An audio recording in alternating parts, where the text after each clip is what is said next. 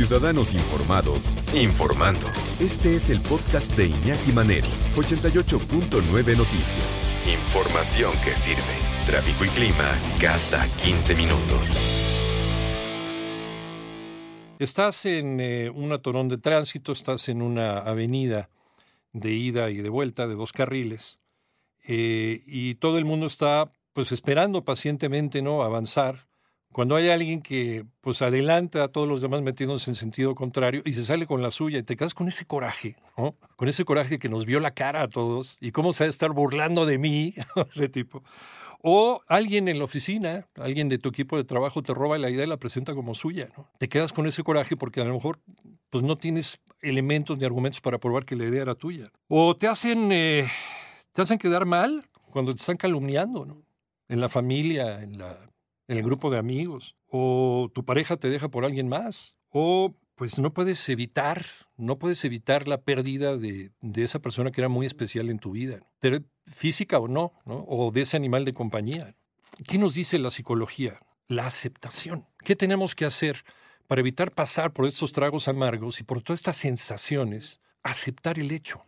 Pero ¿cuál es la diferencia entre la aceptación y la resignación? Vamos a platicar y le agradecemos mucho que nos tome la comunicación aquí en 88.9 Noticias con el doctor Mark Eldrick, psicólogo clínico certificado, psicoterapeuta familiar individual, asesor empresarial también y autor de más de ocho libros, entre ellos La sutileza de la aceptación. ¿Cómo estás, Mark? Qué gusto saludarte. Mi querido Iñaki, ¿cómo estás? Qué gusto de escucharte y de verte. ¿eh? Igualmente, igualmente, querido Mark, hace mucho que no te veía.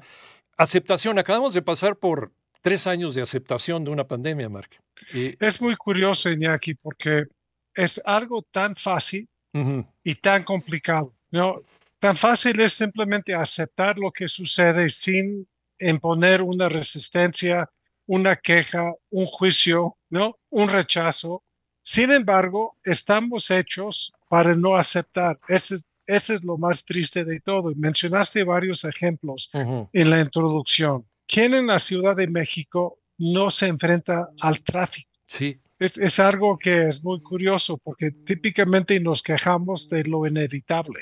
Tráfico en el trabajo mencionaste de que hay gente compitiendo de mala gana para ganar por el trofeo de aceptación del jefe o de a lo mejor un puesto, es lo más entendible e inevitable. Sin embargo, resistimos lo que sucede porque no nos gusta, porque no quiero, porque no me parece. ¿no? Tenemos que hacer muchos esfuerzos para no aceptar. En vez de relajarte, asumir tu posición en la vida y dejar que las cosas fluyan. Me llama la atención, Mark, estamos diseñados para no aceptar. ¿Por qué? Ok, es, es muy curioso. Tengo uh, dos nietos, ya tres, pero los dos más grandes. Y ella, ya con la madurez de tiempo, he podido observar a mis nietos que no pude hacer tanto con mis propios hijos porque estaba demasiado metido. Y ya con los nietos uno tiene una cierta postura de observación. Antes de los dos años, ellos no tienen tanto ego porque no tienen lenguaje. Ya con el nieto de que casi cuatro años ya tiene un cierto desarrollo mental, él sabe que se llama Jerónimo y ya con este nombre viene un ego más identificable. De acuerdo. Cuando tú y yo tenemos un ego, que todos obviamente lo tenemos, viene el yo, yo quiero, yo necesito, y lo, lo más complicado para las relaciones es yo exijo. Nacemos con el ego, se va desarrollando, se va fortaleciendo. ¿Es necesario tener ego para, para darnos identidad? Qué, qué, padre pregunta, ya que si nacemos con un ego ya formado, Uh, ese es algo que cuesta mucho trabajo entender, pero cuando nosotros asumimos un cuerpo en el nacimiento, asumimos todo el paquete psicológico uh, automáticamente. Sin embargo, no está bien llenado, digamos. Es como el lenguaje. Tú y yo nacimos con el potencial para aprender un idioma. Tú naciste aquí en México, yo nací en Nueva York. Por lo tanto, este potencial fue inducido, digamos, al idioma de nuestros papás y nuestro ambiente. Sí. De la misma forma, un bebé nace con un potencial de empezar a formar y tomar como matices del ego según las experiencias del bebé, según la personalidad de su mamá, de su papá, según la dinámica del matrimonio, el momento, el país, pues cantidad de factores, ah, y ni hablar de, a lo mejor es plática de otro día de relaciones kármicas y claro. Ese es otro cosa. Pero en cuanto tú tengas la noción de que yo soy Iñaki, a esta edad tuya, jalas automáticamente todas tus experiencias personales, familiares, sociales, tus valores, tus actitudes, tus creencias. ¿Te imaginas el paquete tototote que hay en tu personalidad como yo? En el libro La sutileza de la aceptación y también tenemos un podcast con el mismo nombre. Hemos platicado mucho que el ego es como un diamante. Y si tú sabes que el diamante es, es una entidad con muchas facetas, yo diría un sinnúmero de facetas. Sin embargo, por nacer en el momento que naciste, con los papás que tuviste, con los hermanos, etc., etc., empezaste a desarrollar algunas facetas más que otras. Sin embargo, cuando tú dices yo, automáticamente activas las facetas de mayor frecuencia. Okay. De acuerdo. Dentro, dentro de este yo, dentro de este yo es un yo quiero, yo necesito, y como platicamos antes del corte, yo exijo. Ajá, yo soy. Sí, yo soy. Eh, ese es, digamos, ese es la, fundamental. El nombre de Dios, ah, ¿no? Los, los hebreos, yo soy el que soy, ¿no? Eh, eh, ¿Te imaginas esto? Entonces, los budistas platican que lo que nos hace sufrir son nuestros apegos. ¿Sí? Por ejemplo, ellos mencionan el apego al dinero, a la fama, al poder, a las relaciones, pero el apego más difícil para nosotros es el apego a tu concepto de ti mismo. Ya. Y este concepto de ti mismo, que yo soy, quien soy, yo necesito, etcétera, es justamente lo que obstaculiza la capacidad de dejar fluir las cosas como son. ¿sí? Porque no quiero. A ver, déjeme rápido. Hoy estaba en consulta con un cuate que me dice que estoy tan enojado, tan enojado que ya no me aguanto. Y entonces me dice, no entiendo cuál es este enojo. Y le digo que el enojo es lo más fácil de las emociones de entender.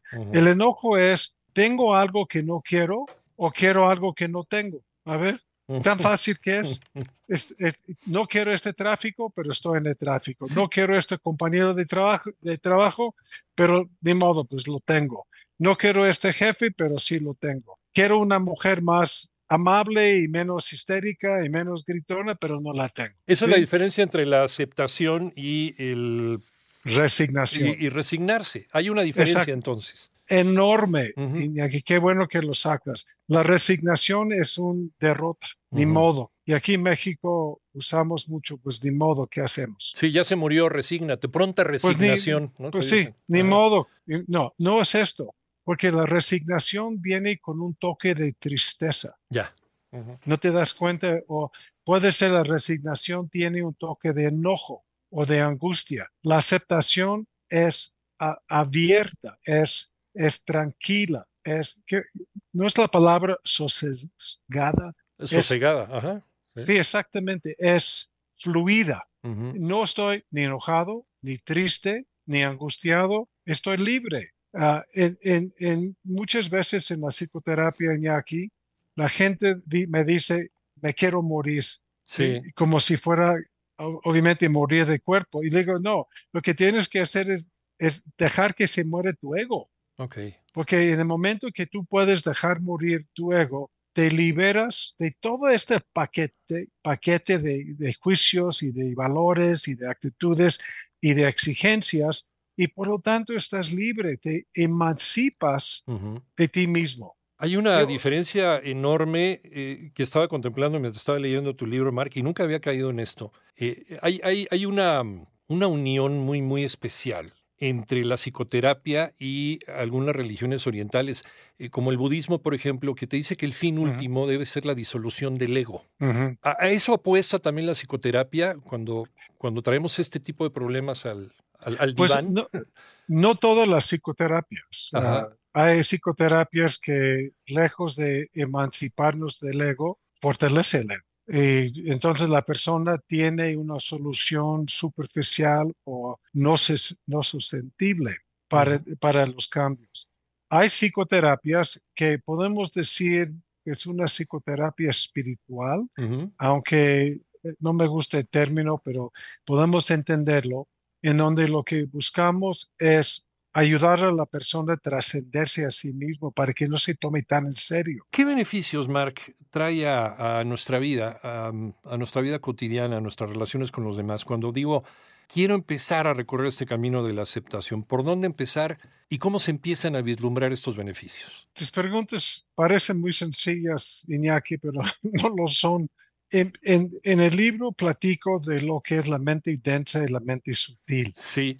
Okay. La mente densa es cuando estamos muy arraigadas en este diamante y, y todavía más importante en una sola región uh, de este diamante, de esta personalidad. Entonces, lo que hacemos en la psicoterapia y lo que platico en el podcast mucho y los posts en Instagram es que necesitamos accesar la mente sutil para poder tener conciencia de mi propia personalidad.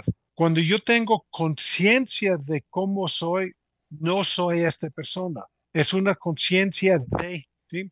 En la mente sutil no estoy conectado de la misma forma a los rasgos de personalidad que tengo. Entonces, por ejemplo, vamos a suponer que eres un tipo introvertido. ¿okay?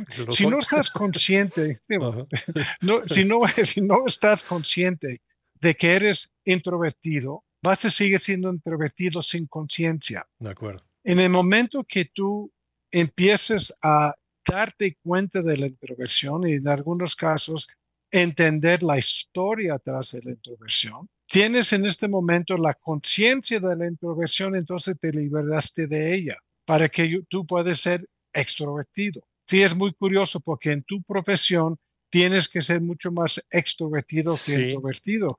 Igual, por ejemplo, en mi profesión, cuando yo doy cursos y seminarios, tengo que accesar una parte de la personalidad que no es la más frecuente. En la medida que tú y yo podemos tener tanto introversión como extroversión, ya nos liberamos de la personalidad porque ya no estamos atrapados en, una, en un rasgo particular. En un sentido práctico, por ejemplo, ¿esto podría ayudar a una persona que tiene miedo a hablar en público? Excelente. Ah, me ha tocado curiosamente músicos que tienen este pánico escénico. Sí. Entonces hay un trabajo de poder dejar de ser, de ser ellos mismos y verse desde la perspectiva de la mente sutil. Dentro de la mente sutil no sufrimos Casi nada. ¿Por qué? Porque es pura conciencia. Es donde viene la aceptación. ¿Ves? Y, y, tú puedes poner cualquier tipo de, de, rasgo de personalidad. Agresivo, por ejemplo, alguien que es un poco criticón. Esta misma persona tiene otra parte de su personalidad que más bien es humilde, pero por las circunstancias de su vida ha desarrollado más la agresividad o ser crítico y no la parte humilde. Pues lo que hacemos en, este tipo de eh, intervenciones terapéuticas es ayudarle a la persona a primero darse cuenta de, la historia de este rasgo inconveniente y con la conciencia tenemos acceso a un sinnúmero de otros rasgos, dependiendo de la relación que tenemos o la circunstancia en donde estamos o el tema que estamos manejando. ¿Es, semejante a, lo que se dice también en psicoterapia, Mark, de aceptar tu sombra. Ajá, exactamente. Ajá. Es, la sombra es la parte inconsciente de este, misma, este mismo diamante. Entonces, cuando nosotros ponemos la luz de la conciencia a la parte oscura, ya se vuelve algo bajo de mi control, porque soy consciente. Con la conciencia viene control de tu conducta. Sin conciencia, somos gente compulsiva e impulsiva, por eso hay tanto conflicto. El primer paso entonces para el autoconocimiento es la aceptación. Ahora, con la aceptación inicias otro trabajo, ¿no? Que es el de, el de moderar, el de modificar, de estas actitudes o estas cosas que de repente eh, me hacen eh, no brillar en sociedad o me hacen enojarme con mi familia o este, fracasar en el trabajo. Es el primer paso de un, de un camino mucho más amplio, Mark.